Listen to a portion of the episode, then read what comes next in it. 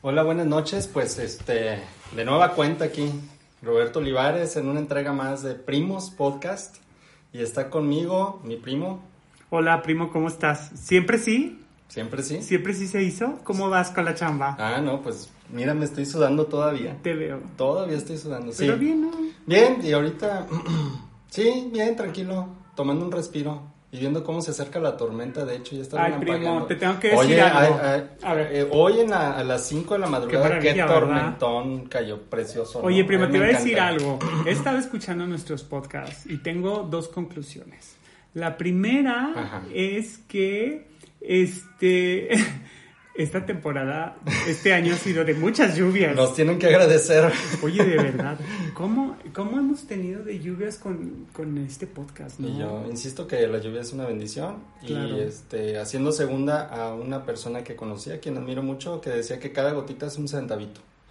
Y este, bueno, no en exceso, ¿verdad? Porque en exceso se llevan, se arrasan las cosechas, pero cada gotita es algo benéfico para la madre tierra. Qué bueno, primo.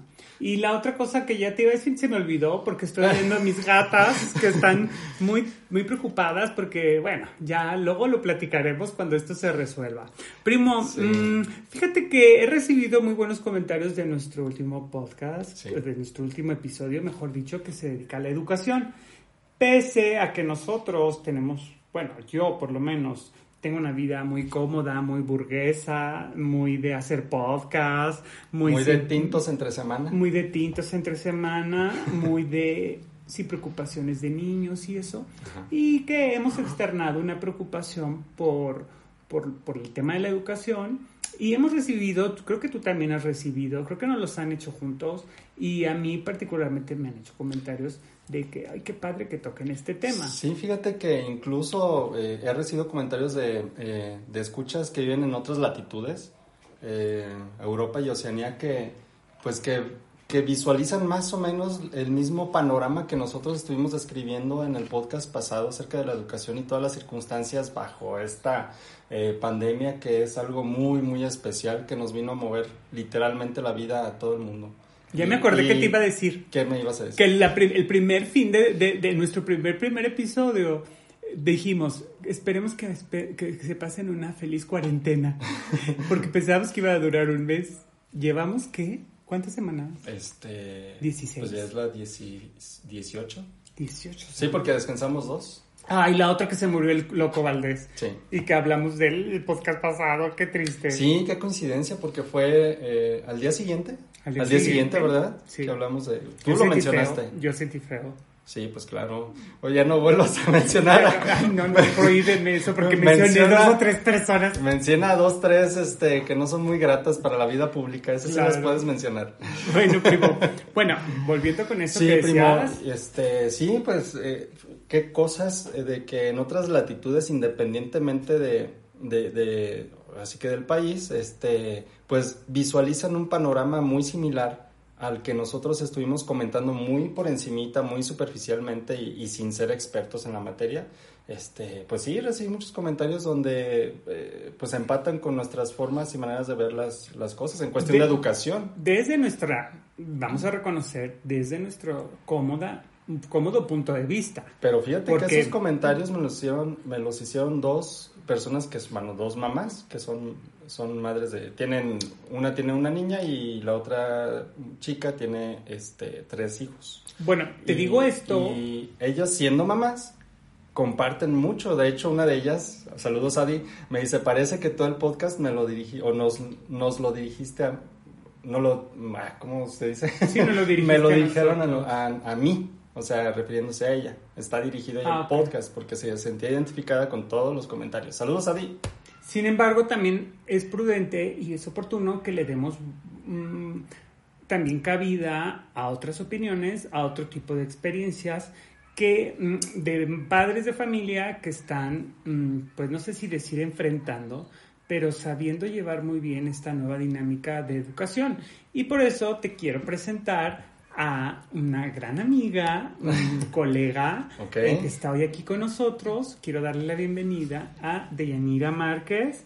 Muchas gracias, Deyanira, por Al aceptar la invitación. No, gracias, Ya eres también parte no. de los primos y eso nos da mucho Ay, gusto. Eso me encanta porque soy también. fan. Qué bueno, Gracias. me da mucho gusto. Gracias. no, aparte, es, realmente es un honor estar entre dos caballeros. Gracias. Súper simpáticos, empáticos, amorosos y eso me encanta. Se siente, los, se siente al escucharlos, imagínense aquí en persona. Ay, qué el Deyanira. Gracias. Te platico, Calor. El calor, el calor. Oh, Primero te platico, Deyanira eh, Sí, y yo hemos sido en algún otro momento colegas.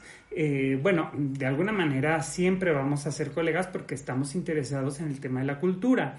Mientras yo me he desempeñado en la parte de la cultura, Deyanira, junto con su esposo, mm, José Luis Mesa, han estado mm, pues casi que en primera fila de todos los eventos culturales que ha tenido esta localidad. Ok. León, Guanajuato, para los que no nos escuchan, eh, los que nos escuchan que no son de León.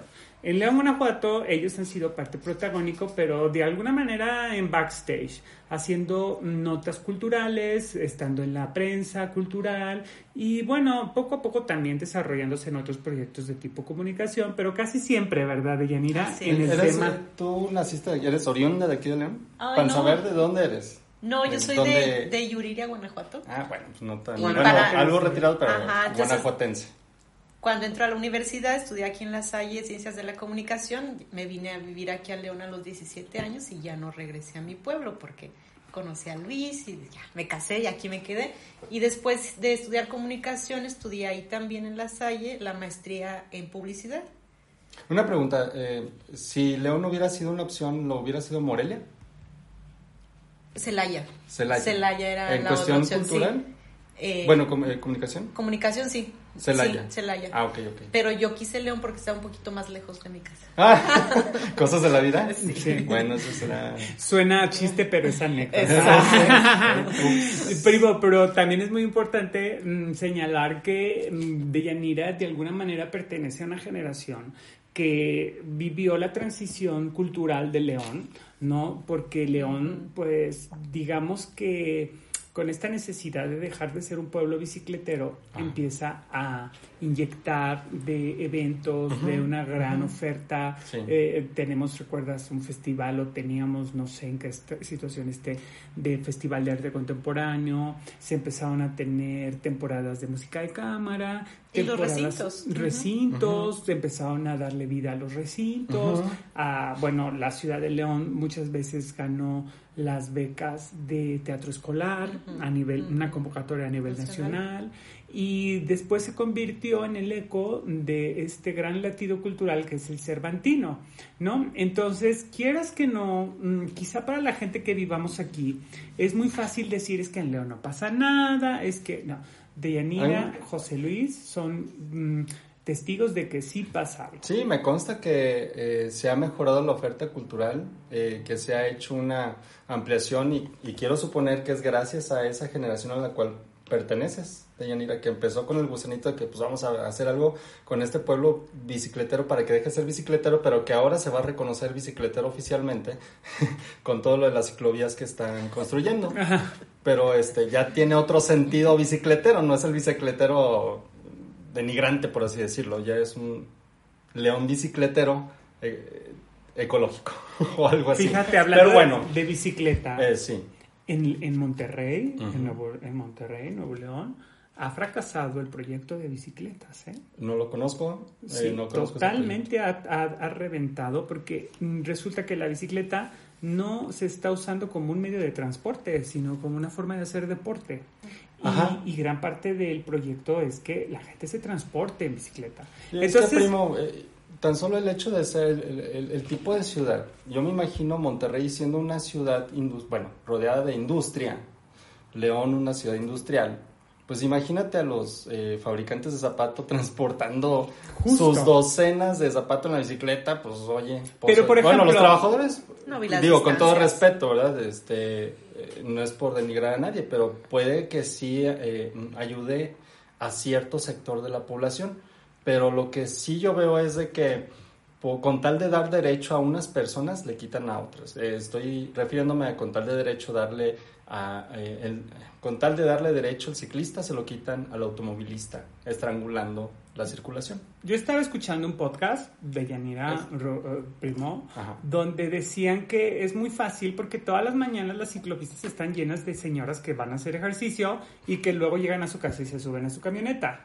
Pues se ve aquí, ah, ah pues aquí afuera de tu casa, que es un boulevard, que ya está reconvertido, creo, una parte del camillón en ciclista, o, eh, ciclovía, perdón, y la otra, si mal no recuerdo, si es este peatonal, ¿verdad? Si Creo que así un día una muerte segura, no, no la quiero. En tu bicicleta, montate en su bicicleta y pasa por este, aquí. Ok. Deyanira, ¿cómo es que diste con comunicación? Eh, porque mira, yo quería estudiar licenciatura en literatura dramática y teatro okay. en la UNAM. Entonces, claro que mis papás me dijeron no. Y en ese momento es la gran huelga de la UNAM.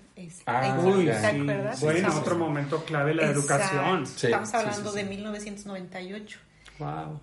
Entonces, bueno, la opción que gracias a una maestra que tuve en la prepa que influyó mucho en mí, ella me habló mucho de comunicación, me dijo, es que esto es para ti, o sea, tienes como todo el perfil, y dije, ok, sí, es, para mí era una opción de estar cerca del teatro.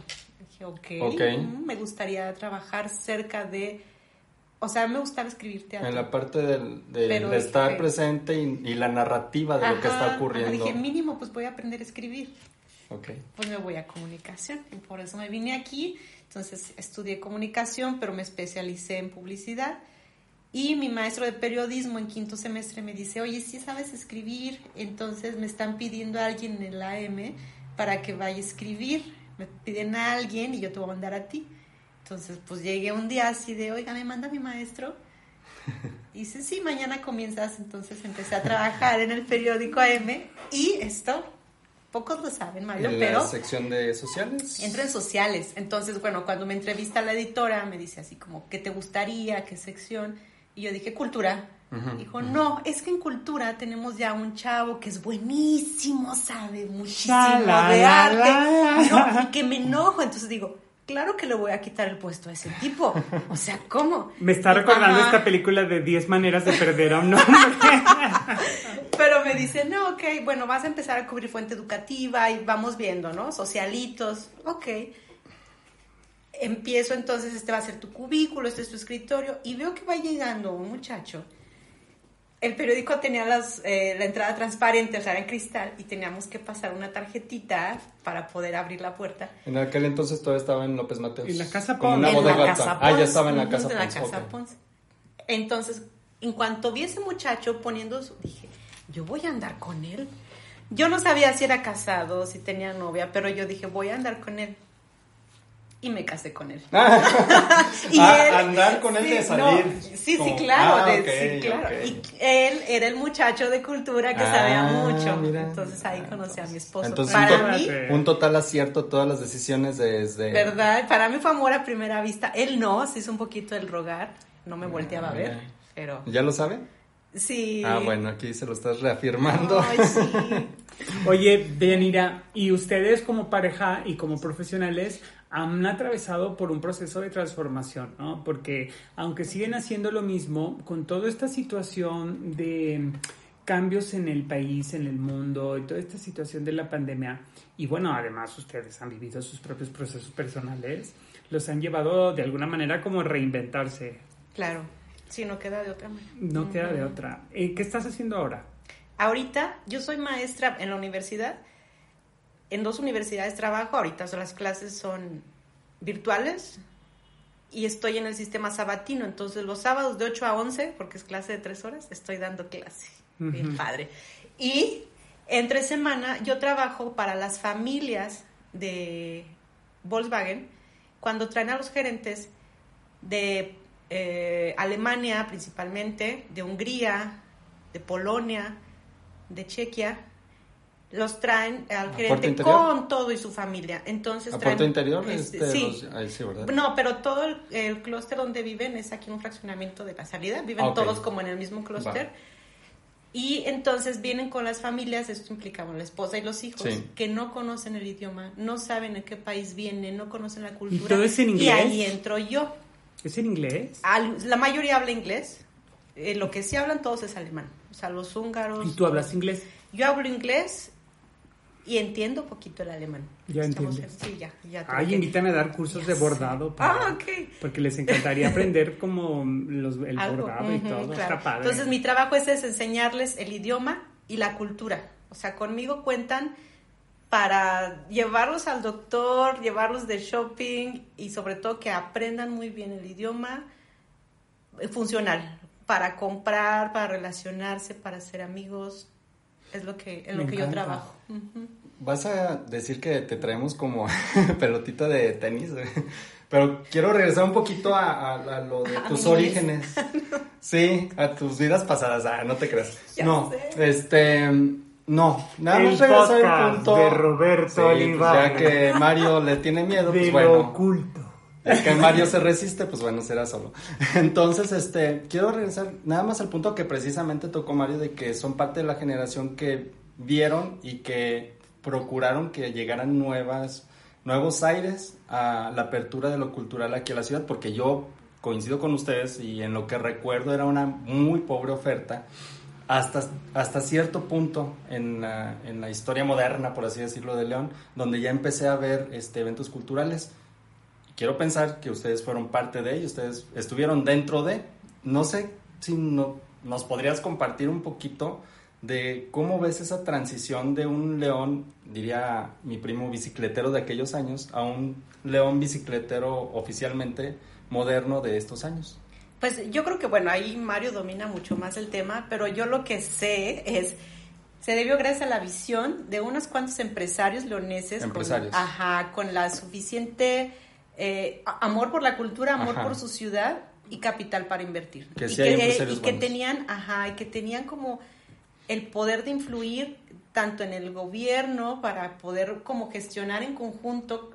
León ha crecido mucho en recintos culturales y tal gracias a un par de personas o más que han tenido esa Visión. esa visión, ¿no? De invertirle, de generar el, el recinto, o sea, llámase un fórum cultural Sí. o el mismo poliforum del que hablábamos hace Sí, rato. sí, Pero- estamos hablando de un amor auténtico por la Sí, por la tierra, ciudad, ¿eh? por la ciudad. Yo creo que no por su es ciudad. como que conveniencia. o No, No, porque te, algo. justo iba a señalar algo, o sea, es una inversión, pero básicamente es una inversión de trabajo sin redituar. Sí, a fondo perdido, o sea, ellos sabían. Porque no son proyectos que generen. Exacto. Al contrario, son proyectos que mm, un poco desenmarañando la mística de esto, el empresario pone dinero Sí. y exige Ajá. al gobierno que ponga partes Ah, ok, ok. Sí, ¿sí? claro. para poder hacer una coinversión. Ok. Entonces, gran parte de lo que sucede en esta ciudad, desconozco si en el estado, pero por lo menos en esta ciudad, Sí tiene que ver,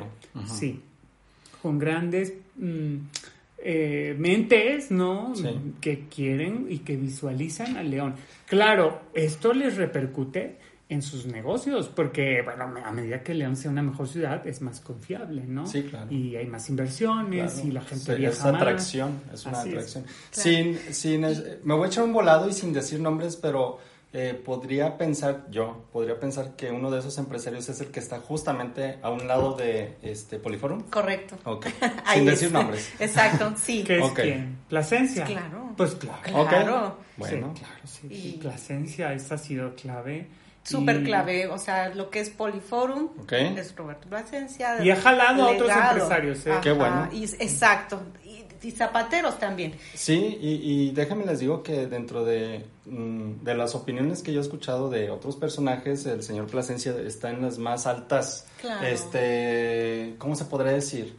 Eh, Estimas. miras, Sí, estimas, claro, ajá, claro. pues, precisamente porque se demostró el amor por su, por su ciudad. Sí, una gran transformación. Entonces, bueno, ellos proponen la creación del recinto y a las personas que gestionan y a la prensa lo que nos tocaba era la creación de públicos. O sea, Ok. decirle a la gente, ok, hay una buena programación, vamos, acércate, no le pierdas, este, no le tengas miedo. Entonces, eh, es un trabajo de muchas, muchos puntitos Sí. que se unieron y se da una transformación, yo diría que rápida de la ciudad. Podríamos decir que es un mentor.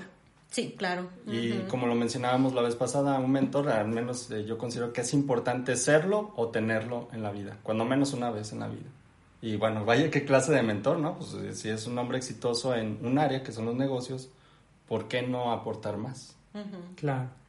Sí, sí, la verdad yo, yo no conocía al señor Plasencia, eh, a pesar de que había muchos vínculos en la parte industrial, que es donde yo básicamente trabajé cuando yo trabajé en el Instituto Cultural de León, él estaba ya con el proyecto del Fórum, entonces había como una especie de, no de separación, pero eran dos instituciones diferentes, ¿no?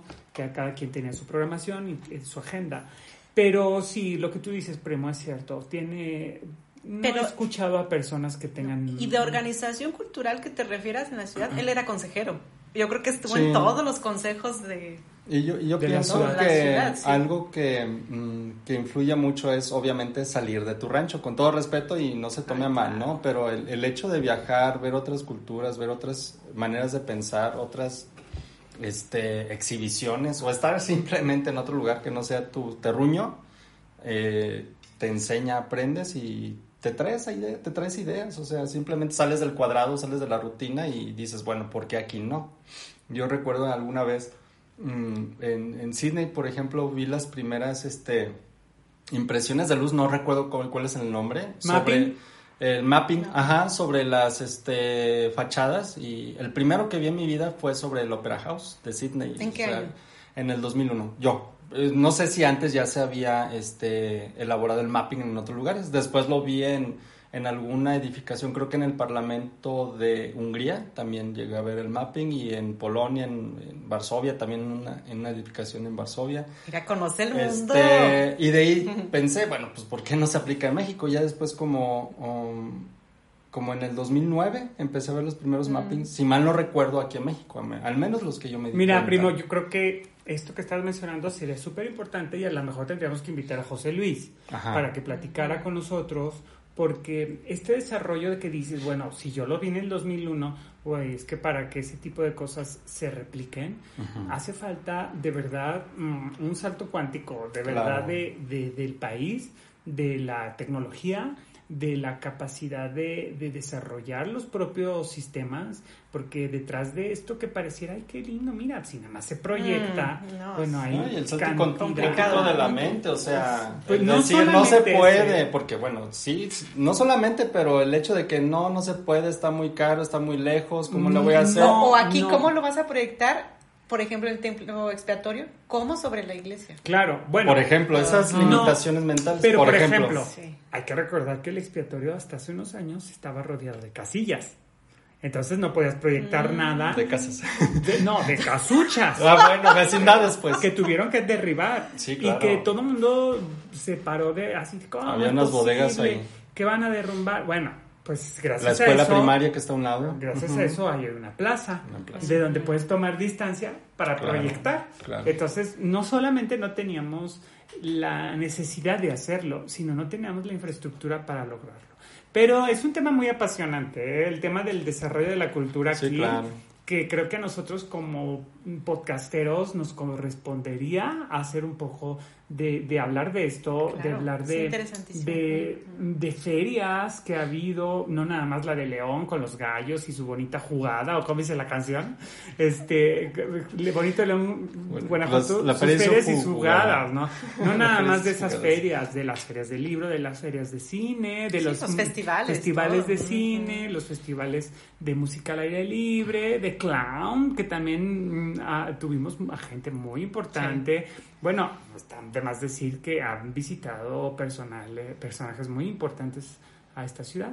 Pero bueno, creo hacer un punto de aparte para poder hablar más bien de dar una segunda parte del tema de educación, ¿no? De hablar acerca de la educación vista desde el punto de vista de una madre de familia que pertenece, como ya dijimos, a una generación que ha promovido el cambio cultural, que ha trabajado en el cambio cultural y que hoy en día no solamente se estrena con una nueva mm, forma de trabajo, de operar, sino que además se, se estrena como madre, ¿no? Porque eres una ¿Te madre muy joven, madre? pues muy joven, nueve años, su hijo más Ah, pequeño, bueno. sus Sí, hijos. Dos, ajá, tengo cuates de nueve años y un adolescente que la próxima semana cumple 15.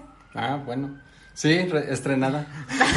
bueno, sí, en esta situación que todos somos estrenados, en esta situación. Y pues no nos queda más que entrarla y disfrutarla. Yo estoy disfrutando muchísimo la cuarentena. Lloré el día que mi esposo me dijo, voy a regresar a la oficina. No, no te vayas. Sí, la estás disfrutando. No, me encanta, me encanta, me encanta. Este, yo creo que es un poco el tratar de, de ver lo malo, pues hacerlo bueno, ¿no? Lo malo. Sí, claro. eh, Alemania le dice a mis alumnos, yo estaba trabajando con ocho estudiantes, con ocho familias, pues, y les dice en abril, ¿se regresan o renuncian a las prestaciones de, de salud? Entonces, pues se regresan, me quedo nada más ahorita con una familia, pues es- imagínate, todo mi, pues mi trabajo se me fue y fue disfrutar, decir, ok, entonces es porque este es el momento de estar con mis hijos, de cocinar para ellos todos los días, de comer juntos todos los días, de escucharlos, ver que juegan, jugar con ellos, entonces eso es... Hemos, hemos sido muy enfáticos en la parte mm, que nos molesta un poco. Sí, ¿no? claro. O sea, de decir, mm, eh, te decía, primo, que la, estaba escuchando el primer episodio que hicimos, que nace el 30 de abril, justo cuando empieza la pandemia. Y, y- Oficialmente, la- Oficialmente, la, ¿no? cuarentena. La cuarentena, exactamente, no la pandemia. Entonces, eh, decíamos que había crecido en una semana o no sé cuántas llevábamos de, de cuarentena, había incrementado las cifras de violencia eh, intrafamiliar, Intrafamiliar. ¿no? Y, y ahora que tengo una amiga mía que, que está dentro de esos... uh, atendiendo a estos grupos vulnerables de niños, me dijo algo que es una lógica muy, muy cierta. Por ejemplo, niños abusados, niños maltratados, ahora conviven cinco horas más con sus agresores y antes se jugaban en la escuela. Entonces, hay una parte también, nos hemos encargado de enfatizar eso porque nos molesta y porque Claro. los nas- nos lastima como sociedad. Pero creo que también sería conveniente hablar de estos aspectos positivos como el que tú dices que estás experimentando. Claro, yo creo, ah, bueno, antes de dar mis puntos de vista, pues sí dejar muy claro, esta es mi cómoda y satisfactoria postura y no estoy diciendo que sea la única Claro. ni que sea la correcta.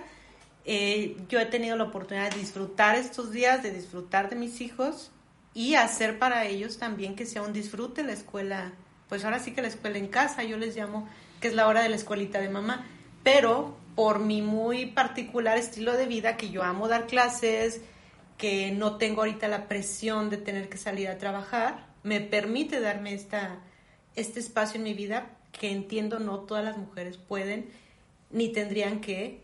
Y pues no, no puedo aportar mucho a una situación que yo sé que es difícil, pero en la mía que es cómoda si tú quieres o que es bastante relajada, sí te puedo compartir los aspectos que han hecho que esto sea padre y cómo lo cómo veo yo lo que es la educación en casa, pues. Una pregunta de ingeniero.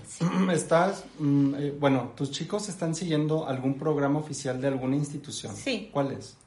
Eh, ¿Es este pública o privada? No, es eh, privada. Los chiquitos siguieron en la misma escuela Ah, que han estado desde el kinder, no los moví, están en una escuela privada.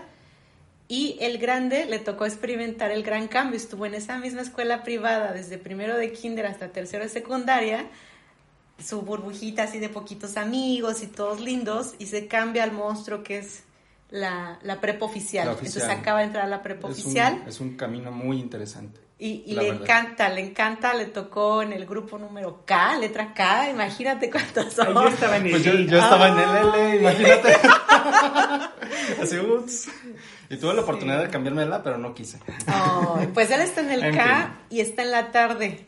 Eh, Y sí. eso, yo al principio dije, ¿cómo en la tarde? Después dije, claro, en la tarde, para poder estar en la mañana con la única computadora que tenemos, con los chiquitos y en la tarde con el otro. Ajá. Todo se acomodó perfecto. Entonces tú vas acompañando a tus tres Sí. hijos en el, tra- en el proceso Eh, educativo. sí, sí, ¿Cómo se ahí empieza? O sea, supongo que la educación ha cambiado, que lo que les enseñan ahora los chicos no es lo que nos enseñaban antes. Mucho sí, ¿eh? Hablábamos un poco del tema, por ejemplo, de civismo. de Todavía historia. está. Está como materia, formación cívica y Ok. ética. ¿Y, ¿Y qué es algo que te ha agarrado así que qué es esto? Matemáticas. Un poquito, pero para todo hay soluciones. Fíjate Claro. que mm, para todo ahorita hay aplicaciones. Todo. Entonces, una cosa que a mí me gusta, eh, me gustó en su momento es el álgebra. Y ahorita la verdad, pues no lo ejercito, no lo recuerdo mucho. Pero hay una aplicación fantástica que le pones así la cámara, Sí, te, te la la resuelve y te explica el Ay, proceso. no. Sí, te explica te el resuelve. Eso no es proceso. trampa. Ah, no es trampa. Porque explica. tú Ah, vas haciendo, explica. sí, te, te, te dice O sea, los es un pasos. maestro. Te muestra los pasos. Un Entonces ma- ya. un maestro. Fíjate que yo he Ajá. escuchado esa aplicación, pero para integrales y derivadas. Sí, Ah, te saca cosas bien complicadas, ¿eh? Ay, no, yo lo que acabo de ver y que me encanta, bueno, mi teléfono tiene, tú tomas un texto de cualquier idioma, le tomas una fotografía y lo traduce, Sí, o sea, lo enfocas. Sí, te podemos traducir yo- tu té. Claro, claro. Es que Deyanira me hizo un regalo de un té muy rico. Ah, sí, a ver, ¿cuál sí, alemán, muy lindo, pues de todas tus Este, familias. Por favor, Sí. ah, si nos escuchan, alguien que sepa hablar español, Ah, que sea de Alemania. Alemania, queremos agradecerle el Mezcla podcast de de. Primos, porque nos deleitará en próximos A ver, episodios. Milder Fruchtete, Citronin Sope. Ah, no sé, ya es francés. Sí, permíteme, Ah, estás pues confundiendo. está muy bien. es que la chela te está Ah, sí. trastornando. Luego lo ves, pero ya está traducido. Sí, supe que te di, Mario. Ah, ya está. Sorbete de limón con sabor a té, frutas suaves, Ángel con una Martín. nota de limón, suaves ingredientes, trozos de manzana. ¡Wow! Bueno, esta es una poesía gourmet. Eh, hasta dice grosellas rojas, palomitas de maíz. ¡Wow! Bueno, es, debe de ser una delicia. Espero bueno, que sí. esto lo está, me lo está enseñando Deyanira en su teléfono celular con una aplicación que traduce. Entonces, es real, el conocimiento está, más que nunca al alcance. Entonces Sí, tenemos claro. que aprender E otras cosas. Es cierto, el problema, bueno, entre comillas, o bueno, sí, problema, porque es algo que está problematizándose, es que mm, no es que se está haciendo complejo o imposible de resolver, sino que es el- lo que está sobre la mesa es que hay que aprender a aprender. Exacto. Hay, hay que razonar cómo es de que funcionan las cosas. Hay que entender cómo funcionan las Pero cosas. mira, el ¿Qué está conocimiento ya está. de- Todo lo que nosotros tenemos que memorizar ya está ahí al alcance de Google, ¿no? Sí, pero, Entonces ahora, pero razonar ¿qué ¿por qué? tienes que Porque saber? tienes la, el riesgo de que toda la información que te llegue pienses que es verdad. No, ahora necesitas aprender el proceso de, de discriminar tus fuentes, o sea, elegir tus es, fuentes y en si qué no- voy a aplicar el conocimiento que estoy Sí. Generar independientemente de la información, Generar criterios. independientemente, independientemente de la información que te llegue, pues saber distinguir y como dices, generar el criterio y decir, sabes que esto como que no me suena, voy a investigar por qué o de dónde viene esta, esta información. Luego se malinterpreta cuando quieres tú montar mm, juicios a que los chicos enseñen a enjuiciar la información, pareciera que tú les estás aplicando filtros sensores. Y no es así. Es decir, hijo, tú tienes toda esta información, pero tú tienes que saber discernir, ¿no? ¿Qué es útil y qué no es útil? Porque, miren, les voy a platicar una anécdota. Un día llegó una persona a pedirme una consultoría que él estaba, bueno, con su proyecto de marca para niñas, increíble, que, bueno, me la contó, increíble, ¿no? Y entonces, lo primero que me, le digo es, este, ¿me podrías, por favor, decir cuál es el nombre de tu marca, esta que estás construyendo con tanto ahínco, bla, bla, bla? Y me dio el nombre. Se les digo, la marca se llamaba Chica Linda. Y yo dije, bueno, a mí de entrada me generó comezón. Qué nombre tan feo para una marca de niñas. Las niñas no quieren eso, ¿no? Ay, mamá, cómprame mis Chica Linda, por favor. Bueno, resulta, le digo, ¿has googleado Chica Linda? Entonces googleamos Chica Linda. No, ser algo No relacionado con Lolitas. Claro, ¿En o sea, serio? la cantidad de pornografía. ¿En serio? Y Bueno, yo sobre aire todo, así como- no, Broma. y so- voy a buscar en tu buscador, primo, de tu teléfono. Ah, mira, a ver, está. a ver qué dice de Aquí chica está, linda. búscalo. No, no, vamos. Venía sobre todo mucho de pornografía de colombianas. Yo no sé, a lo mejor chica Chicalinda.com. es- Chicalinda.com y, y cantidad de, de- de información que digo, ¿sabes con qué están relacionando Tu marca. tu marca? Ujú. Si te googlean. Entonces, imagínate un niño, ¿no? O sea, un niño que ponga X palabra, la cantidad de posibilidades de que lo conduzcan a caminos Sí, claro. equivocados. Claro, Sí, y no vas a estar el- todo el tiempo ahí. De hecho, hablando eh, pre- precisamente a lo que te refieres, primo, hace pocos meses tenía la idea de registrar una marca, este, y se me ocurrió el nombre y este ya estaba bien entrado con ese nombre y que lo, google- lo googleo y también muy relacionado con también muy relacionado con este con lo que se llama Lolitas, algo así. Mm. Pues no, eh, para una marca de calzado precisamente para para señorita. Bueno, Pero bueno, Madonna tuvo un gran problema cuando trató de abrir su website. Eh, Madonna.com era una página pornográfica. No y tuvo sabía. que comprar el site Ajá. y lo- las El nombre de primeros- dominio. El Ajá. nombre de dominio, a esperar a que venciera, ofertar. Y posteriormente, y Madonna empezó con su página era music.com. Y Mm. después lo mutó, ahora es Madonna.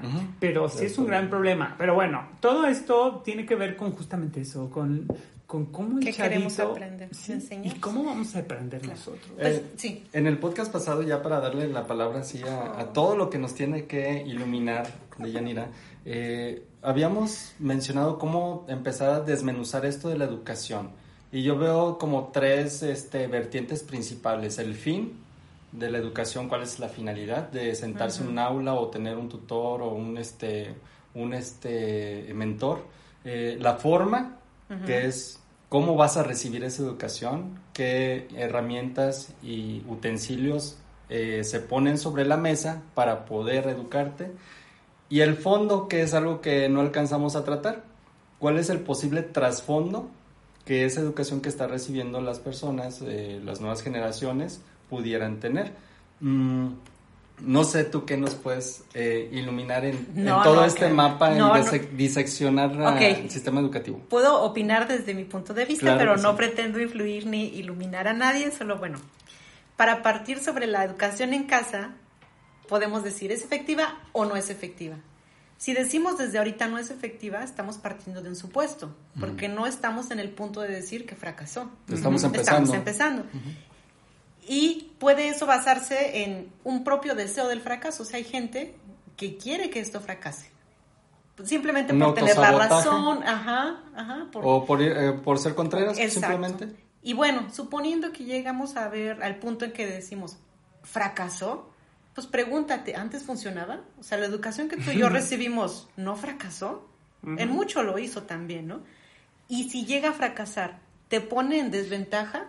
¿Contra quién? El mundo está igual. Claro. Entonces, no hay nada que perder, ¿no? Entonces, vamos a enfocarnos en que es efectiva. Un área de oportunidad. Exacto. Entonces, ok, Estamos explorando. Exacto. Para que sea efectiva necesitamos, hay dos factores, controlables y no controlables. ¿Qué puedo controlar? Bueno, yo controlo la escuela que elegí para mis hijos. ¿sí? Hay mamás que eligieron sacarlos de la particular y meterlos a la pública, y hay mamás que dijeron, no los voy a mandar este año. Se respeta cada visión, entonces es una elección.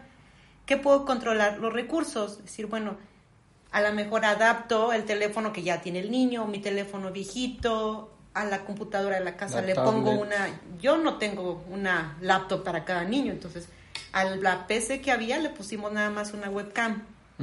Salió mucho más barato que comprarles claro. otro dispositivo, ¿no? ¿Y qué más puedo controlar?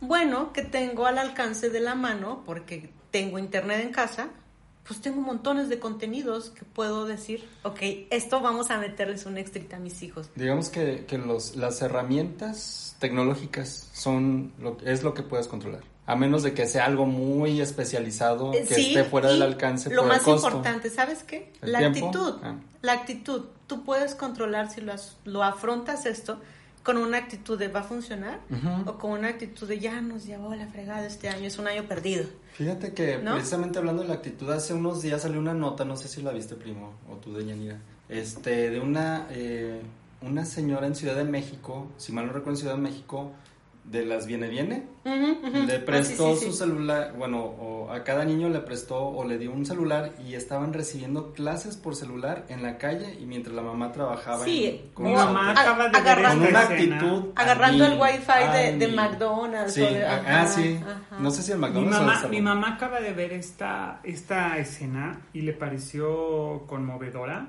tres niños con una mesa de madera, Ajá. eh, sentados con tres teléfonos celulares de diferentes modelos, Sí. todos siguiendo la clase en línea. Impresionante. Eso sí es actitud. Actitud. Ah, Eso sí, eso sí es Porque actitud. si nos podemos, ponemos a ver, no es que mi hijo no tiene computadora cada uno, ni tengo el escritorio para cada niño, no necesitas, o sea, como para lo que les están ahorita dando, con cualquier telefonito, este, la haces, o la televisión, ok, que eso entra en los factores no controlables, que podría ser las fallas de la tecnología, o sea, el día que se te cae el internet, pues no entra a su clase virtual, y el gobierno está dando la, la repetición todo el día de las clases virtuales, bueno, clases por televisión en varios canales, que igual se puede ir la luz, se te va la señal de televisión, o sea, eso falla, ¿sí? Y, y qué otra cosa puede ser, por último, de los no controlables, pues la calidad de los contenidos de esas clases, que sí, me las he visto, no es la que están siguiendo mis hijos, mis hijos tienen su clase virtual con la maestra y en plataforma se les va poniendo la tarea que hay que ir entregando, ¿no? Pero sí hemos visto las clases de la televisión y como te puede tocar un programa muy bueno, puede haber otro muy malo, porque mucho material es reciclado de lo que se les enseña para telesecundario, telebachillerato. Por ahí salió una lady matemáticas o multiplicación. No, algo pero era así. fake, era fake news, Ah, era fake news, no te bueno. preocupes. Este, ¿Qué hacía? eh, eh, Mal una operación matemáticas, sí, pero entonces era, fake news. Ajá. Este, es- acabas de referirte a, lo- a los aspectos no controlables de afuera, de, de- de afuera hacia adentro. Ahora, algo que yo considero básico es lo de dentro hacia afuera. No controlable, los deseos de querer estudiar, de querer recibir Bueno, información y pocos niños educarse. tienen deseos de De estudiar. no, ¿eh? Sí. No, pero es, Sí, yo creo que digamos sí. que, yo, bueno, sí puedo distinguir entre chicos que sí quieren estudiar y chicos que no quieren No, estudiar. yo creo que hay niños a los que se les ha influenciado para que deseen Ok. estudiar. Pero regularmente la escuela, como nos la presentan, es una monserga. Dices, Exacto. yo quiero Pues jugar. aquí en México quizás sea, sea así. Pues yo creo Pero que en imagínate partes entonces, del mundo. el chico No que antes sé. no le gustaba la escuela, Pero prefería la- estar en la casa viendo la, la tele. pregunta ¿Qué es- crees? Ya puede estar en la casa viendo Pero la tele. pregunta es, teniendo todos los elementos y quizá el, el ambiente, un pequeño, puede tener los deseos efectivos de no querer estudiar. Puede, puede. No, no O sea, podría que es yo algo hablar no de eso. controlable sí, también. claro. Y estamos, bueno, a lo mejor también los chicos con alguna discapacidad o que requieren un maestro especial, pues no lo están teniendo. Entonces ellos sí los estamos dejando un poquito fuera de, de la jugada también. ¿ok? O, o quizá no nos hemos acercado a esos pequeños con los métodos correctos. Sí, también. Sí, en eso nos falta mucho. Pero bueno, también habría que ver cuál es el objetivo, ¿no? ¿Qué quieres lograr con la educación en casa? Porque hay dos opciones. Salir del paso, que es, ok, que los chicos cumplan con lo que les está pidiendo el maestro. que estén Quitármelos de ocupa- encima. Que estén ocupados, ¿no? Claro, ok. claro. Y el otro es que aprendan algo, que ese sería, debería ser nuestro objetivo, que los chicos aprendan algo. ¿Qué pueden aprender ahorita en el tiempo que lo tienes en tu casa? Lo más importante, habilidades permanentes. O sea, ahorita ya no se trata de que el chico aprenda de memoria este, todos los, no sé, el tema que quieras, que nosotros memorizábamos, ¿no? Que sea este, un conocimiento para replicar en el examen. Exacto, ya no, ahorita lo que les puedes dar es una habilidad permanente bien fácil. Les acercas un libro, lee, disfrútalo. Yo les hice a mis hijos como el espacio de leer. Como un rincón de Ajá, lectura. pero en mi casa hay más libros que ropa, la verdad. Entonces, puedes escoger, no porque no andemos encuerados, sino que me refiero a que hay muchos, muchos libros. Entonces, algo que antes no tenía tiempo Padrísimo. y ahora sí es, tómalo, siéntate con él y disfrútalo, ten tu momento con él. Eso es algo que a lo mejor antes no podíamos hacer, o sea, es tu habilidad permanente de aprender a leer. ¿Por qué? Y hay muchos adultos que no saben leer. Esto es un punto bien importante de Yanira. O sea, cuando nosotros cre- creemos que estamos criticando el proceso educativo, la nueva forma de educación, quizá lo que tendríamos que criticar es la, a los padres. Nuestra actitud. No, la actitud de los padres, que lo único que hace este nuevo sistema es evidenciar todas esas carencias Nuestro descuido. de comunicación. El mismo padre, a ver, yo retaría, incluso nosotros, yo no sé, ustedes podrían hacer una raíz cuadrada en un pizarrón, sin Sí, sacar todavía, el teléfono todavía. y decir, Sí, todavía. ta, ta, ta, ta, ta, ya, ah, ya está, es esto. A ver, hazte una, una multiplicación de tres cifras, ¿no? De tres dígitos, Muy yo qué sé. eh, una división de tres dígitos. Digo, muchos padres seguramente no lo pueden hacer. Ni siquiera, a ver, ¿qué es una hipérbole? ¿Qué es, una, ¿qué es una sintaxis? O, bueno, algo tan simple, cuando pones un examen y dices, resuma esto, mm. explique esto, defina. No saben la diferencia entre resumir, explicar y definir. Porque, pues porque traemos muchas deficiencias mm, cognitivas ah, de pues, lenguaje. De todo tipo, de todo tipo. Pero si tú al niño le das el libro sencillito, léete dos páginas y ahora platícamelas, ya le enseñaste a parafrasear. Digamos que es un proceso educativo paralelo padres e hijos. Ahora que mencionan los libros, yo quiero invitar eh, a quienes nos escuchen a que regresemos al bonito, mm, ¿cómo se podría decir? A la bonita... Eh, eh, Ay, aquí le vas en inglés, En inglés, en inglés. Sí, es, piensas en inglés, ¿no? a veces se me sale el inglés. Este, a la bonita tradición, por así decirlo, de regresar a los libros impresos. No estoy diciendo que vayan a la librería y compren este libros nuevos, o sea, eh, regresar a los libros impresos, aunque sean de reuso, aunque ya estén viejitos, aunque ya tengan 100 años, pero hay tanto conocimiento, tanta sabiduría en los libros impresos que lamentablemente las nuevas generaciones se lo están perdiendo y no nada más se están perdiendo de esa literatura, se están perdiendo, yo pienso, de desarrollar esas habilidades cognitivas y de desarrollar, ajá, y es por eso que, quiero invitar de que aunque sea una enciclopedia de 1985, que la compren en 5 pesos el, el tomo o 10 o lo que cueste, de todos modos háganse de un libro en físico Ábranlo, ojéenlo, vean las fotos, las ilustraciones. Correcto. Yo también quiero invitarlos a que abracen las tecnologías nuevas. Claro. Yo acabo de comprarme unos libros para jóvenes. Me acabo de comprar uno maravilloso que se llama Los hombres de las ballenas, Los hombres ballena, mm. que es un libro que lees de manera como el de Cortázar, como de Rayuela, donde tú decides en cada capítulo cuál es la, ah, que, la decisión que va a tomar el personaje y te vas brincando y es un libro que no tiene orden. Y esas ventajas solamente las da la tecnología, ¿sabes?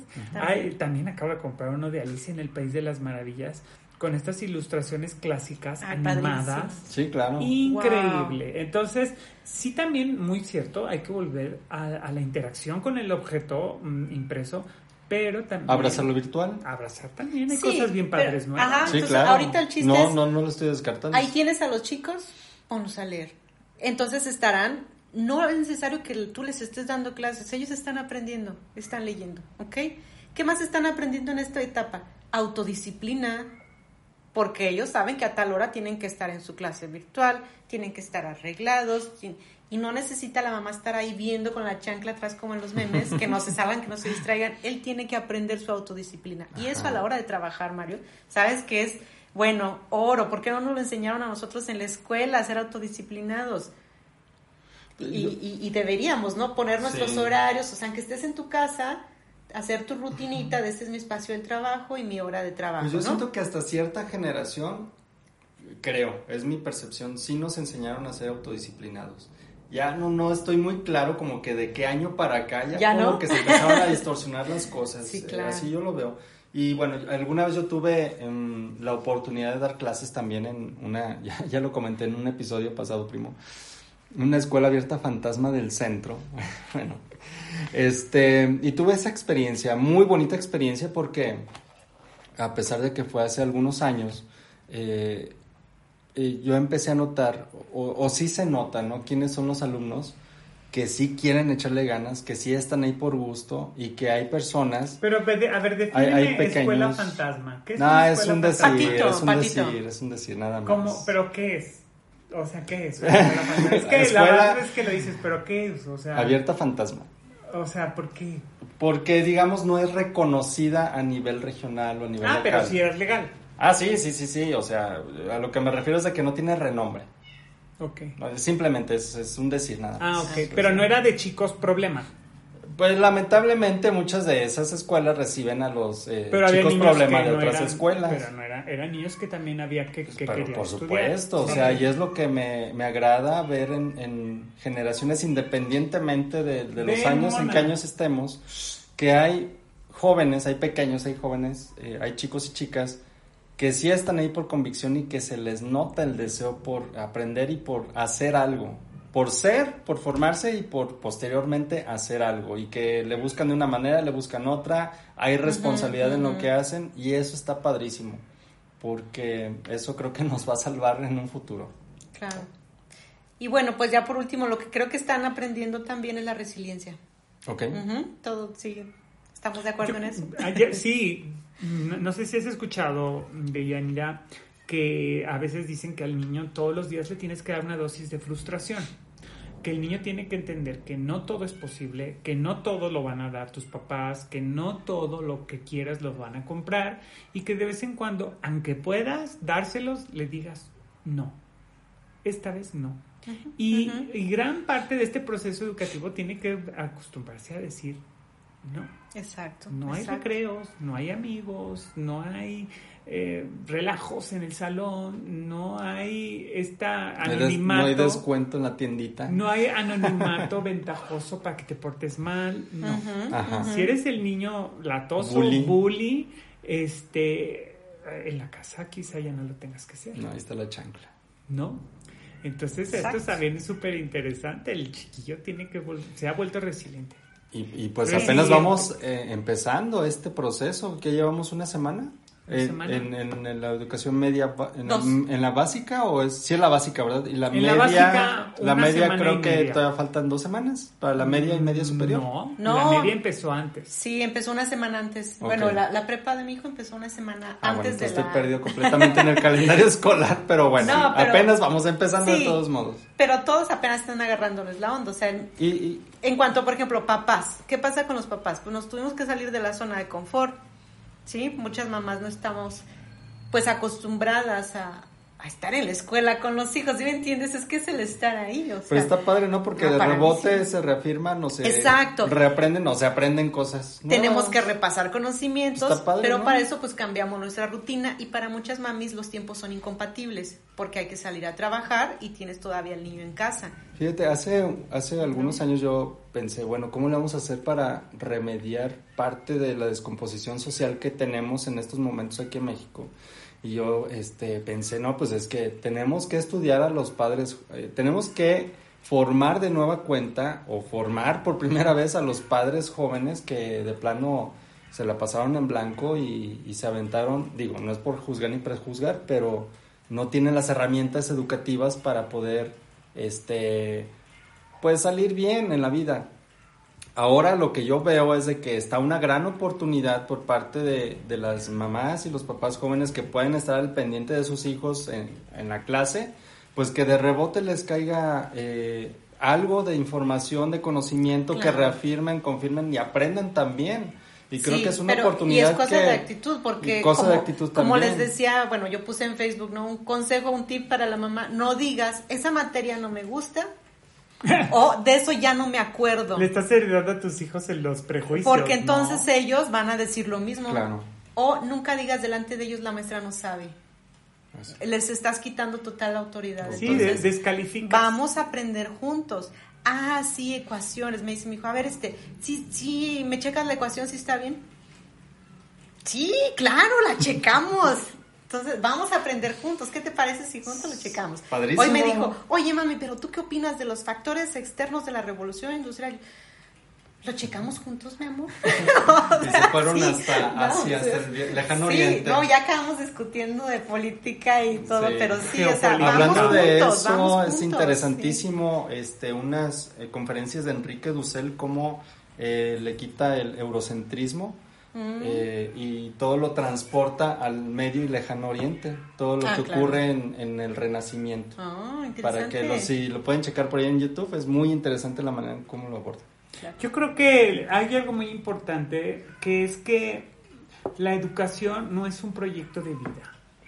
La gente piensa que la educación es una etapa, es un proceso que te urge terminar para ganar dinero, etcétera. y, mucha gente no. se ha dado cuenta que mm, al ser civilizados hemos mm, firmado un contrato imaginario de responsabilidad de constantemente estarte educando. Exacto. O sea, mucha gente, muchas generaciones pasadas decían, tú te casas, consigues un buen partido y se te acabó la vida pero ni siquiera para mal, sino mm, se te acabó la vida para bien. Es decir, no te vas a tener que preocupar. Nada más atiende a los críos. Ni volver a agarrar Ten la comida y es, todo lo que tienes que hacer. Dentro de nuestra misma generación, ¿qué edad tienes, Deyanira? 39. Ah, no, bueno, yo soy un poco más grande, yo tengo 46. Mm, pero la cosa aquí es que que todavía tenemos gentes, amigos, personas conocidas entre nosotros de nuestra generación, que nos tomamos cerveza con ellos y cenamos y que de pronto los encuentras en esta postura, ¿no? ¿Para qué? ¿Y para qué estudias tanto? ¿Y para qué haces tanto? Y dices, bueno, creo que me llevo contigo nomás porque eres divertido en la claro, Claro. Pero no tenemos nada en común. Y hay gente así que está muy clavada con que ya su vida terminó, yo ya cumplí, yo ya tuve pues hijos, ya está, que los eduque la maestra. Ajá, ¿por qué los voy a tener yo en casa?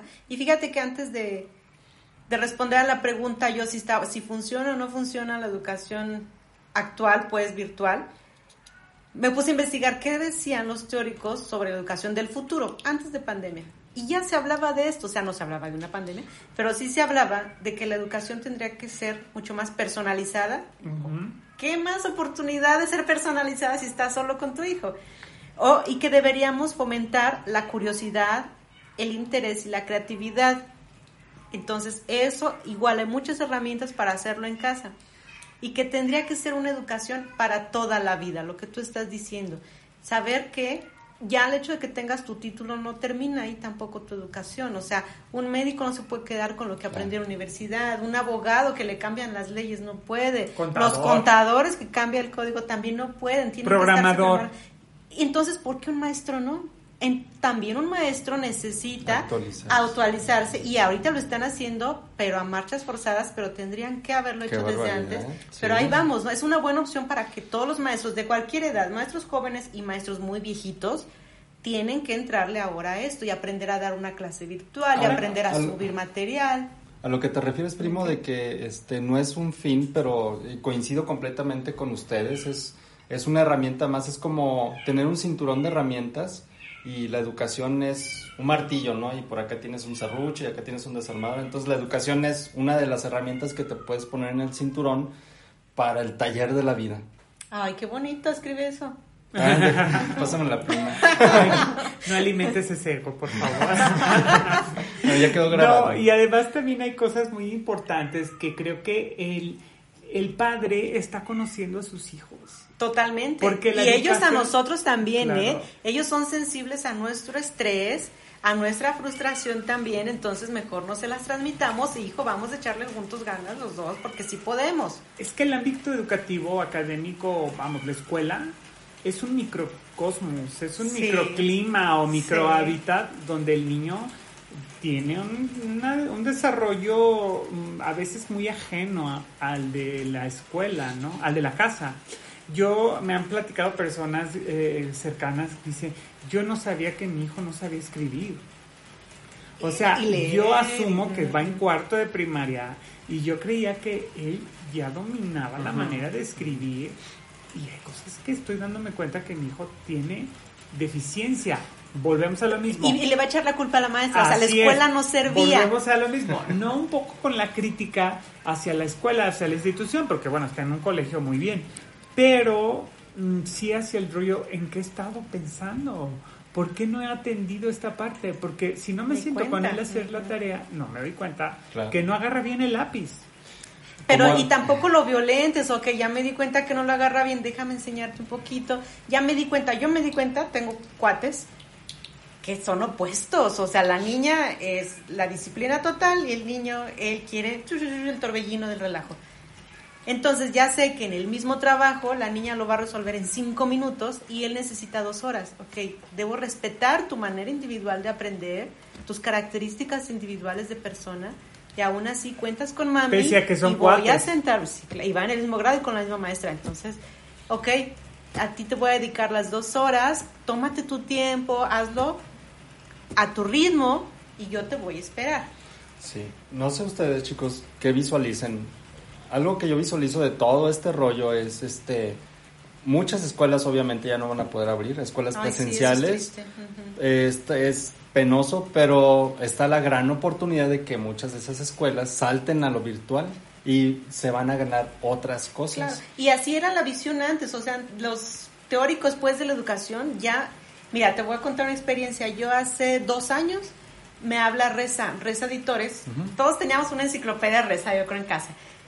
Ellos migran a hacer Reza virtual porque se dieron cuenta que ya no vendían ah, libros. Ajá, entonces me dicen, oye, la Salle nos está contratando para virtualizar todos sus cursos. Todos. Entonces, todo lo que tú puedes estudiar presencial en la Salle lo van a virtualizar.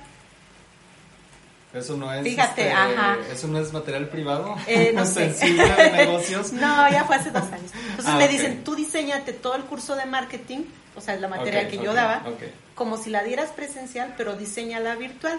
Los mismos contenidos, pero vas a tener un diseñador instruccional que él lo va a ir haciendo bonito. ¿no? O sea, tú le vas a decir, ok, tal caso, y él va le vas a decir, aquí desplégame las preguntas y tal tú mándanos tu foto y te van a hacer un avatar de que tú eres la maestra digital. Entonces tú vas a acompañar al estudiante en su proceso de aprendizaje. Ok, entonces ya, ya esto ya estaba, o sea, no es algo que estamos inventando ahorita. No, era la punta. Eh, y, vamos a llevar a llegar a eso en algún punto. Que ahorita nos están puchando a llegar, pues es otra cosa, pero íbamos a llegar a eso. Oye, que, lo mencionamos la vez pasada, primo, la cuestión de doméstica y este todas estas escuelas virtuales que ya venden sus cursos, los ofrecen y, que siento que ahora va a ser un impulso, pero súper más. Y es, y es buena oportunidad de negocio, así ya no solo tienes a los 500 estudiantes que puedes recibir a esta hora, porque puedes tener en todo el mundo estudiantes con el mismo curso a esta hora. claro. ¿Te, te, te, fijaste, ah, tú que tú y yo somos amigos en Facebook, te fijaste, Yanira, que hablábamos de, hace unas semanas hablabas del transhumanismo, ¿no? Y cómo a la gente le da mucha comezón a pensar, en, y la gente tiene las imágenes de ciencia ficción más nefastas. Cuando esto es parte del transhumanismo, es decir, vamos a eficientar nuestras habilidades y nuestras potencias como seres humanos a través de la tecnología. No vamos a cercenar el espíritu, el alma, no, ni tener miedo. O sea, yo conozco mamis que dicen, no, es que mi hijo no puede agarrar una tablet, nunca ha usado un videojuego, no le dejo. Ok, ¿sabes que hay videojuegos súper creativos o que te despiertan muchísimo la imaginación o que el próximo arquitecto a lo mejor empezó jugando Minecraft para construir, o sea, no, no vamos todo como súper malos, todo con medida, pero enseñarles también a los chicos a disfrutar, a ya saben conectarse con la tecnología a los chicos, a nosotros a los que nos da miedo. Entonces ellos ya vienen con esto, ya pueden y hay contenido muy bueno. O sea, si dices, no quiero que mi hijo esté todo el día viendo YouTube, que ve en YouTube.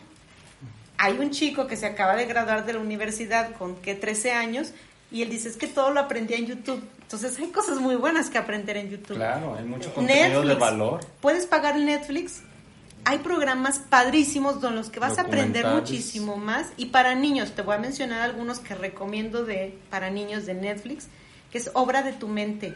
En Obra de tu mente se tratan temas de percepción, de creatividad, que a lo mejor no están en el contenido de primaria, pero te sirven mucho más para que ellos despierten esa, esa reflexión. Como extracurricular. Exacto. Esta operación Ouch que los acerca son dos médicos gemelos que se ponen a meterse una sonda nasogástrica para que veas cómo funciona, se tragan la cámara para que veas cómo funciona tu intestino, o sea, son muy divertido el acercamiento a las ciencias naturales, está padrísimo. Hay otro que se llama ¿Quién fue? Que habla de biografías de los grandes personajes de la historia, pero de una manera chistosa, y los niños lo aprenden muchísimo mejor. Como Mr.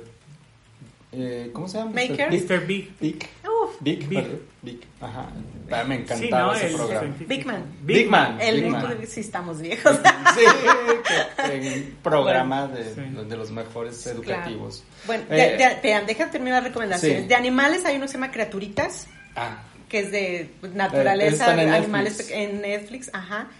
Y el que a mí me encantó y es para niños un poquito más grandes, de quizás secundaria y prepa, el de Zac Efron eh, con los pies en la tierra. Sí, sí, oh. que está siendo súper popular. Es buenísimo, te hace reflexionar sobre todos los problemas de ecología y tal, proponiendo una solución y yendo al lugar donde está la solución, y eso a los chavos les interesa muchísimo. Sí, porque estas generaciones son muy empáticas a ciertos temas. Tú sabes que hay todo una conciencia de hacia el maltrato animal, hacia el vegetarianismo, hacia el respeto del medio, ambiente. Y esto nadie se los ha enseñado. Estos chicos ya vienen con esa sí, les tocó ver las consecuencias de. Así es. Entonces hay cosas que ya van a costar menos trabajo y que no se están aprendiendo en el aula. Exacto. Por ejemplo, Pero entonces yo aprovecho el tiempo, digo, ok, a lo mejor la clase de hoy ya terminó, no fue muy buena y tal. Yo no tengo tiempo, tengo que lavar los trastes al tiempo que tengo que hacer la comida. Pueden ver esto y platíquenmelo, lo vemos juntos y discutimos. Y dime qué, qué te nace, qué aprendiste de esto. Y eso, aunque no se los voy a preguntar en un examen, es lo que te digo, tienes todas las habilidades de lo que es aprender, algo que te va a ayudar para el futuro. Para salir del paso cumplimos con la tarea que pide la maestra, no hay problema pero yo quiero que aprendan algo más, algo para toda la vida. la, cantidad de temas es inconmensurable, es infinita, pero creo que es igual en proporción con las ganas de seguir aprendiendo, ¿no? De que el chico y los padres despierten esta necesidad de querer saber más y de querer investigar más y decir, bueno, la investigación no es para el tonto o para el nerd, es para cualquiera, ¿no? O sea... Y se necesita, necesitas mentes creativas. Y ustedes lo dijeron en el programa pasado, creo que yo aquí lo puse como que esa es la clave, el botoncito de la motivación on-off.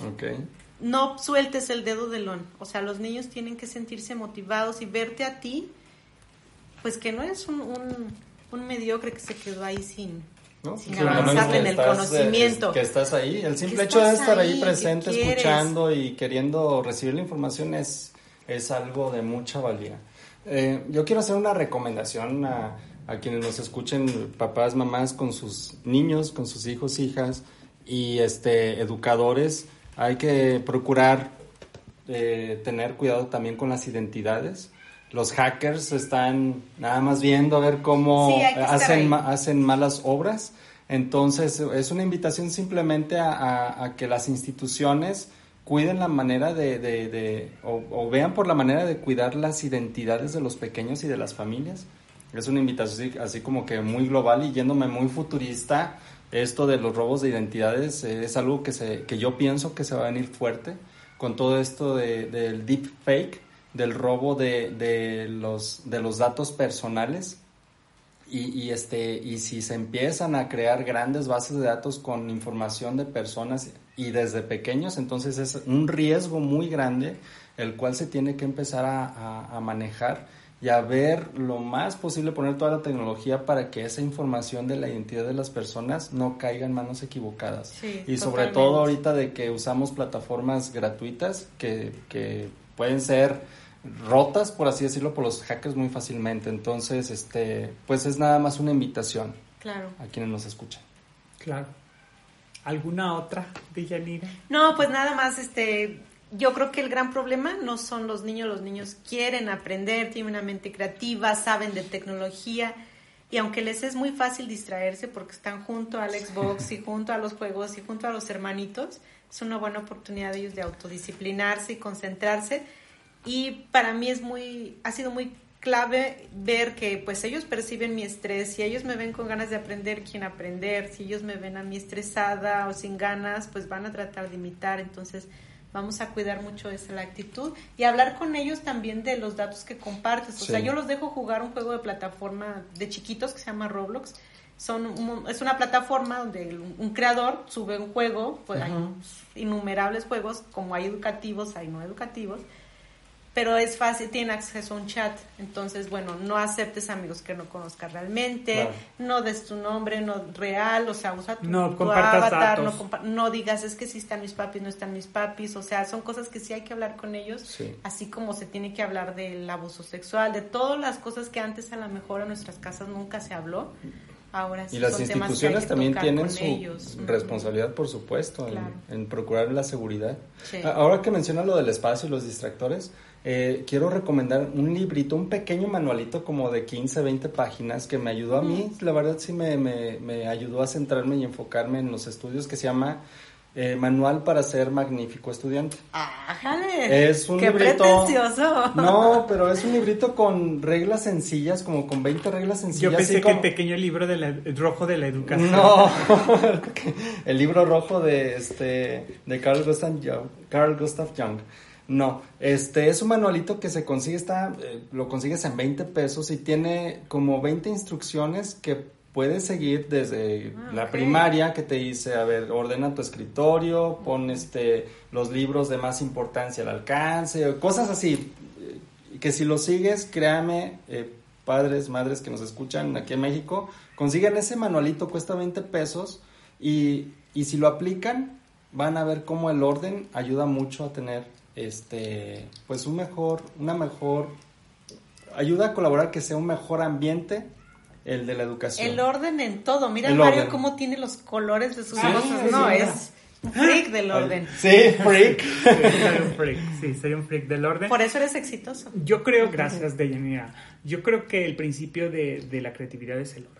O sea, si no está mi lugar limpio, si no está mi lugar ordenado, si no está... Este idea del artista que crea a partir del caos, no lo comparto. No soy de esos Yo le digo a mi hijo, Pero mira, yo sí los he conocido, ¿eh? la disciplina le gana al talento. Puedes tener el talento, pero la disciplina no, entonces otro te va a llegar a comer Así el es, mandado. así es. Sí, sí, la verdad es que mm, sí, yo creo firmemente en eso, pero bueno, no tampoco creo que sea una ley, Claro. pero sí, sí creo. Pero Ayuda, ha funcionado, ayuda. Pues sí, en medida de que sí, sí. Sí, me, Claro. sí me ha funcionado. Sí, ¿no? pues tiene sus grandes ventajas. Alguna Claro. vez yo conocí a un, a un programador eh, genio de, del Unix, sistema este, Unix, y él programaba eh, programas, valga la redundancia, se aventaba sus líneas de código en Unix y este y tenía alguna vez entré a esa oficina, un cuarto como de como de 8 por 8 y todo repleto de libros y revistas y un tiradero por todas partes de este señor. Yo nada más entré dije, ay, nomás levanto este libro y me sale una víbora. y una vez llegué y le pedí un, un disquete. Eh, En aquellos entonces se usaban los disquetes de tres y media. Se lo pedí, oiga, un disquete que contiene esta información de esta base de datos. Ah, sí, sí, sí. Y como que nadó entre las olas de libros, se acercó a una cajonera y sin ver, metió la mano, pum, pum, y este, metió la mano hasta el fondo. Y sin ver, saqué el disquete de tres y media y me lo da. Aquí está. Era un desorden ordenado. Eh, exactamente, un orden, un desorden ordenado. Bueno, lo que sucede es que tú veías un desorden. Pero él en, En su realidad- es que yo intenté verle una lógica de Pues orden. no es tu orden, no es tu mundo, no es tu universo. pero por ejemplo yo veo ah, este, los colores que tienes ordenados y yo bueno, veo un orden. p- compartimos ese orden. Pero hay a mí me causa cierta no ansiedad, ¿eh? compartimos. Ver tanto orden, a mí me, ¿tienes me un causa ansiedad. ¿Te Sí. Digo, no, ¿por qué tan Sí, es que ordenado? hay personas ¿Quieres ir a que mi tienen casa? otro orden y tienes que respetar ese Claro, orden. No es Claro. que no lo respetes, sino que simplemente no, es algo padrísimo. No que le a mí me, el respeto. me fascinó. Me refiero o sea, es que no lo puedes compartir. Tú, Claro. lo- tú te genera ansiedad, a mí me genera ansiedad ver cosas fuera, Fuera del de lugar. lugar, ajá. Hace rato que estábamos platicando, tú te diste cuenta que estaba guardando los hilos, los estaba alineando, estaba, Sí, o- sea, porque... Guardaste sí. los muñequitos parados. Yo sabes No es albur? ¿eh? Sí, claro, sí, sí. Bueno, pues sí, tiene que ver. Y a veces, como cuando formas parte del proceso educativo, a veces tienes que vencer eso aparte, porque no toda la gente ni todos los alumnos aprenden igual. Claro. Y tú pretendes que todos quieran ser No, bajo claro tu mismo no. orden. No. Lo que yo sí tengo es regla de oro con mis asistentes, con la gente que trabaja conmigo. Lo que se abre, se cierra. Lo que se usa, se guarda. Lo que se ensucia, se limpia. O sea, no hay nadie detrás de ti que lo va a hacer por ti. Así que eso es uno de los principales corajes. que La responsabilidad. Decir, por favor, ya ocupaste esto, lo puedes guardar, ¿no? Una caja para cada cosa, un, un lugar en la casa, porque, bueno, yo en mi condición, en una silla de ruedas, es muy complicado porque dejas arriba las cosas pesadas, porque yo no puedo pararme y jalar algo y se me viene en la cabeza, ¿sabes? Y me mato. Voy a hacer una confesión. Yo también tenía cierto grado de TOC. Bueno, no cierto grado, un alto grado de TOC. o sea, y dije, a ver, ¿qué está pasando? No puede ser de que me ponga ansioso, nervioso por el hecho de no ver un lápiz en donde se supone que debería de ir. Y entonces decidí hacer un experimento. en mi casa que es su casa, este, decidí o elegí dejar de ser ordenado. No sucio, sino desordenado. Y entonces, sí, entonces, este, así me la aventé como ocho meses. Y dije, a ver, ¿qué puede pasar? Que te acostumbras. Y sí, se acostumbra uno y feo. Pero, pero sí me ayudó a bajarle un poquito al TOC. Y, este, y está bien, o sea, ya sea ordenado o desordenado, bueno, sí tiende un poquito más al orden, eso sí, definitivamente, pero, ya no pero es un grado enfermizo. Estabas diagnosticado como trastorno. No, yo me digo TOC, o sea, yo me digo entonces, TOC. Cuidado porque hay gente de verdad que No, sí, yo lo sé, que la toalla, Sí. que las líneas, No, no, no. que los jabones. Y que no, no, independientemente de los hábitos, porque hay hábitos que tú, bueno, hay gente que todos los días volea sus zapatos y que está perfecto. Sí, claro. Pero hay personas a las que esto les genera un conflicto grave donde necesitas medicamento. Sí, te sientes perdido. sí, Así sí, es. sí. Entonces, si un trastorno, sí es algo Sí, difícil. es, este, Si yo soy friki, soy maníaco, soy psycho, sí, sí, voluntariamente lo soy, me gusta, me funciona, Claro. pero no genera en mí un desorden que yo diga necesito mi medicamento para poder, no. O No que me levante en la madrugada y que diga, no puede ser, no dejé ordenado esto, no.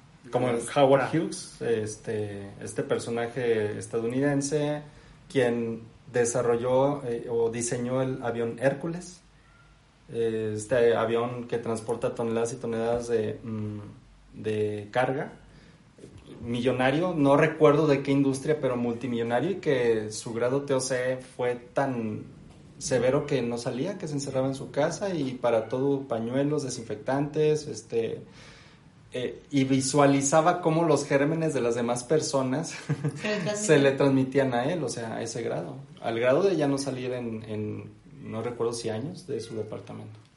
Y al final de todo, gracias señor Howard Hughes por el, por el avión Hércules. Hércules, ¿no? Pues, que sí voló porque pensaban que no, decían, estaban las apuestas a que no iba a volar, que no iba a levantar. Sí, pues todo ese tipo de cuestiones surgen con la educación o a partir de la educación te vuelves perce- per- per- los puedes percibir mejor en tus pequeños, en ti mismo. A lo mejor tú mm, no has descubierto lo desordenado que eres tú Claro. y si lo reclamas a tu hijo. Claro. Entonces, si tú no puedes terminar un proyecto, si tú vas mal en el trabajo y luego ves que tu hijo lo está replicando y no lo aceptas en ti, pues sí es un momento muy complicado. La para de adulto, taller. ¿No? O sea, dices, ah, bueno, ojalá que los padres digan, ah, entonces tú eres bien burro, Mm. porque yo siempre fui bien burro, ¿no? Por decir algo, ¿no? Sí, tratemos también de ser empáticos con los chicos y acordémonos nosotros cómo nos iba en la escuela, cómo éramos. Exacto. No, no, Oscar, has oído de decir, este es un burro desobediente. Hello. Y como eras tú, ¿no? ¿Y qué decía tu mamá ¿Y qué de decía ti? Tu mamá de ti, ¿no? Estás usando justa la misma plegaria que usaba tu mamá contigo. Ay, sí. Qué fuerte. Se transmite. Sí. Sí. Yo creo que sí hay que enseñarles a los niños a que hackeen eso. Ujú. Así Claro. decir, no, nada está determinado, tú siempre puedes aprender algo diferente, puedes llegar a tener conocimientos. En alguna ocasión me tocó ver como un chico o, emitía un comentario de política y su madre le dijo, cállate porque tú ni siquiera votas. Y le dije, ¿cómo puedes decir eso?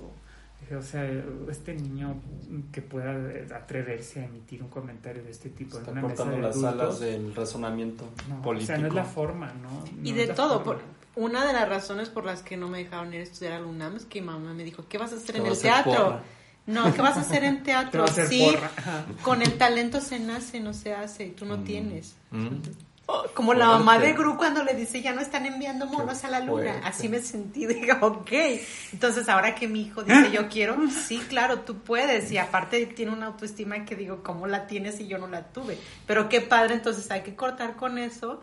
Y ustedes que no tienen hijos, también son influencia para mucha gente, los sobrinos, los- la sobrina que te pidió ayuda. Entonces, también todos cuida- cuidar lo que les decimos, lo que decimos para no dañar sin querer, porque para nosotros fue normal hablar con palabras Fuertes. fuertes, pero que era la verdad. No, o sea, hay que cuidar muchísimo cómo les hablamos, que escuchan. cómo ellos se sienten percibidos por nosotros. Eso les va a ayudar a tener una buena autoestima y saber que son capaces de alcanzar los sueños y no quedarse con, ay, es que yo soy de la generación de la pandemia, no fuimos a la escuela y no aprendimos nada y vamos a ser burros. No, al contrario, al contrario, chavos. Fuimos parte de la generación que transformó el mundo para bien. No, escribe tus frases. Ya quedó grabado. sí, es pues cierto, hay que ver esto como una, un camino de oportunidades, un umbral hacia algo nuevo, hacia la transformación da mucho miedo, supongo que es muy dolorosa y, implica mucho más de responsabilidad que de beneficios. O mejor dicho, los beneficios no se ven a corto plazo, no son inmediatos, pero existen. Y el proceso de la educación tiene que ser igual para niños que para papás. Claro, entonces papis disfruten ahorita, no se estresen porque ah, es un año perdido.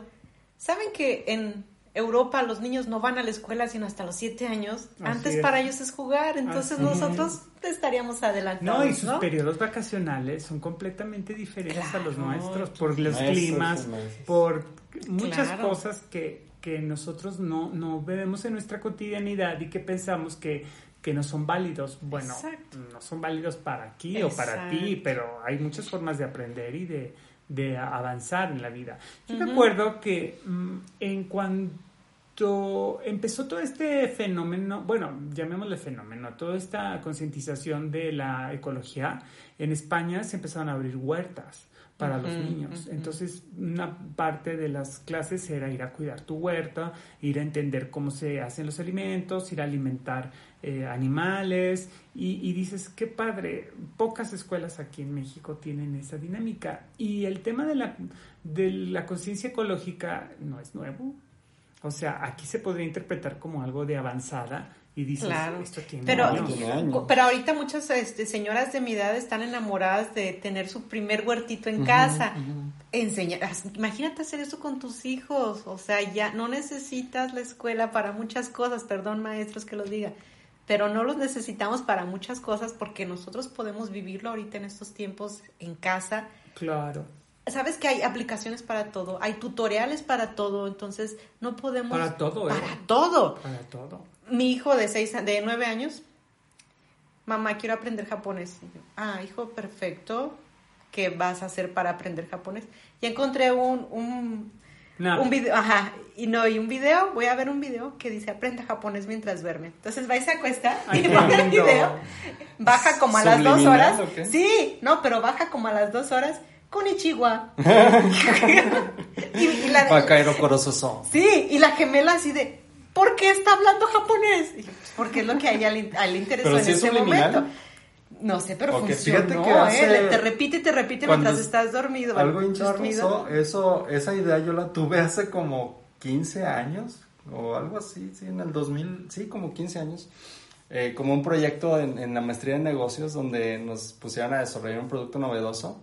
Y dije, pues vamos a educar a las personas con audios subliminales, hay que se escuche, que, que, que este que se duerman, comillas, y que estén recibiendo la información subliminalmente de lo que quieran aprender. Y pues bueno, no quisieron, como que se les hacía demasiado aventurado esa idea y no, no, no la eligieron ahí en mi grupo, pero bueno, esa idea ya, ya viene de, hace años. ¿eh? Hay un capítulo de, Los Simpsons donde Homero también escucha un audio para algo, no recuerdo ah, si funciona, todo el tema de manipulación del, del comportamiento humano a partir de el mensaje subliminal, ¿no? Desde la posguerra de los nazis, le debemos esto a los nazis. Sí, claro. O sea, el adoctrinamiento, y todo esto, pues sí, sí es algo que, que no se había habilitado, habilitado eh, o sea, tenerlo al alcance de YouTube. ajá, ya está a nuestro alcance todo, entonces ahora nada más checar. Bueno, yo, pues, seguramente te has enterado en otros podcasts que yo creía que tenía trastornos del sueño, ¿no? Porque, bueno, me despierto muy de madrugada. me pongo a, Al principio me daba mucho miedo, yo pasé por un proceso muy duro de insomnio, por ansiedad, y bueno, me quedé como un poco tocado, es un issue, ¿no? Y poco a poco lo he ido hackeando, ¿no? He ido implementando formas de, de aprovechar el tiempo, primera, de decir, eventualmente me voy a dormir, y si no me duermo esta noche, me dormiré la de mañana. Y así he pasado cuatro noches eh, abriendo los ojos a las 3 de la mañana y luego una semana entera durmiendo ocho horas, ¿no? que justo estoy en este proceso, en ese proceso, y ahorita estoy muy controlado, mm, emocionalmente sobre todo. Es decir, que no me preocupa, y está, me pongo a leer, me pongo a escribir, ya que sé. Pero eh, eh, de todos estos recursos que he buscado está el audio para dormir, ¿no? Es unos audios que empiezas este, escuchando una voz y te vas llevando a... ¿Cómo se llama? Ah, autohipnosis para dormir. ¡Ay, ah, qué fuerte! Así es. Entonces, este, van hablando y mm, te va diciendo cosas, ¿no? Por ejemplo, piensa en tu muslo derecho. Y los vas sintiendo relajados. Ah, está padre. Los vas relajando. sueltas. Y aflojas el cuerpo, María. Y sueltas, así es. Entonces, bueno, es un condicionamiento más que una educación, es un condicionamiento, ¿no? Estás condicionado a dormir con sonido de olas, con sonido de lluvia, con... que ahora no me hace falta porque ahora ha estado lloviendo toda la semana, pero sí, sí, este proceso educativo, pues sí, tiene mucho que ver con el condicionamiento, claro. Más que con la educación. Sí, este, un tip, bueno, no es tip, eh, me acordé ahorita de que mencionaron lo de los huertos y toda esta mentalidad pro eh, ecología y pro ambientalista eh, es bueno también aprender, no necesariamente por quienes ya lo desarrollaron por ideología, sino por necesidad. Por ejemplo, mm. los israelíes y los cubanos tienen unos métodos de, eh, de hortalizas, de, de, de, huertos muy padres. de riego. Eh, para hacer crecer huertos no, hortalizas. es, de, riego porque, en general porque, no nada más no, nada más es de, riego, agua. pero no nada más es el riego, es cómo se trata la tierra, pero en parte de la carencia de agua. Sí, de ahí desarrollaron todo este proceso pero también parte de cómo eh, reformar la tierra en donde se está eh, sembrando. O sea, la tierra tiene un proceso de vida desde que la colectas desde una parte la transportas y ahí es donde vas a tener el huerto y tiene un cierto ciclo, tiene ciertos ciclos de vida la tierra, entonces no nada más es el agua, son... ¿Cómo este, se llama este sistema de goteo? ¿Tiene un nombre particular? Aspersión. No, pues aspersión. Ah, es el... No, es pues es de goteo. Una, sí, de riego por goteo. Y también la otra donde... Hidroponía. Hidroponía, ¿no? Sí. Entonces sería bueno que las generaciones vean a lo que las sociedades o las comunidades por necesidad ya han desarrollado. Es, que otra, es otra manera de aprender, es ponerse a buscar en el YouTube, ah, mira, los cubanos tienen estos, estos sistemas de, este, de cuidado, de desarrollo y cuidado de hortalizas. Pues hablando de ese documental de Zac Efron, tienen un capítulo interesantísimo de cómo Islandia está aprovechando la energía mm. para hacerse autosustentable. Está, bueno, todos están Yo el que vi fue el de la ayahuasca. Oh, que es el, de los últimos, ¿no? Ajá. Porque no, no, no, vi dos o tres pero Zac Efron no me genera ah, como que tengo cierto resquemón, ¿no? No, pero porque pero sí lo he escuchado bastante y escuché esta recomendación de la ayahuasca y me fui a verlo y sí es, es un buen programa con toda la producción y con todo, sí, muy padre. Sí, está muy y como tú dices va al punto de, de erupción, digamos, del tema. Hay uno de la longevidad, ok, vamos a ver un pueblo de Italia porque están viviendo tantos años. vamos a ver por qué están. ¿Qué pueblo será? para preguntarles. en general, sí, por el vino. Ah, no, es por el vino, las, por, la dieta. Por la dieta. Entonces vamos a vivir como el 250 estilo de vida, años. o sea, salir a caminar todos los días, tomar el vino con los amigos, tomarse la vida relajada. Mira, yo nada más pensé en el vino. y caminar. Y caminar bueno también. sí, claro, como, también en ciertas aldeas de Japón este, un cierto tipo de arroz, un cierto tipo de comida del mar, cierto tipo de pescado, también, este, y la vida, eh, el orden, la limpieza, el ejercicio, el caminar y la meditación, el taoísmo, por así decirlo, también influye. Claro. Oiga, pues como siempre en este podcast empezamos hablando de una cosa, terminamos hablando de otro. Es la cosa más padre, el de, de, de primos, creo yo, que siempre decimos expertos en nada, pero hablamos de todo. Entonces empezamos con el tema de educación y bueno, aunque todo está englobado en este macro tema que es el de la educación, pues tocamos puntos muy interesantísimos para mí y espero que para todos los que nos escuchen. Yo no quiero cortarles la onda, pero estamos a punto de terminar. Mi primo se está este, peleando con un lápiz por si escuchan algo raro.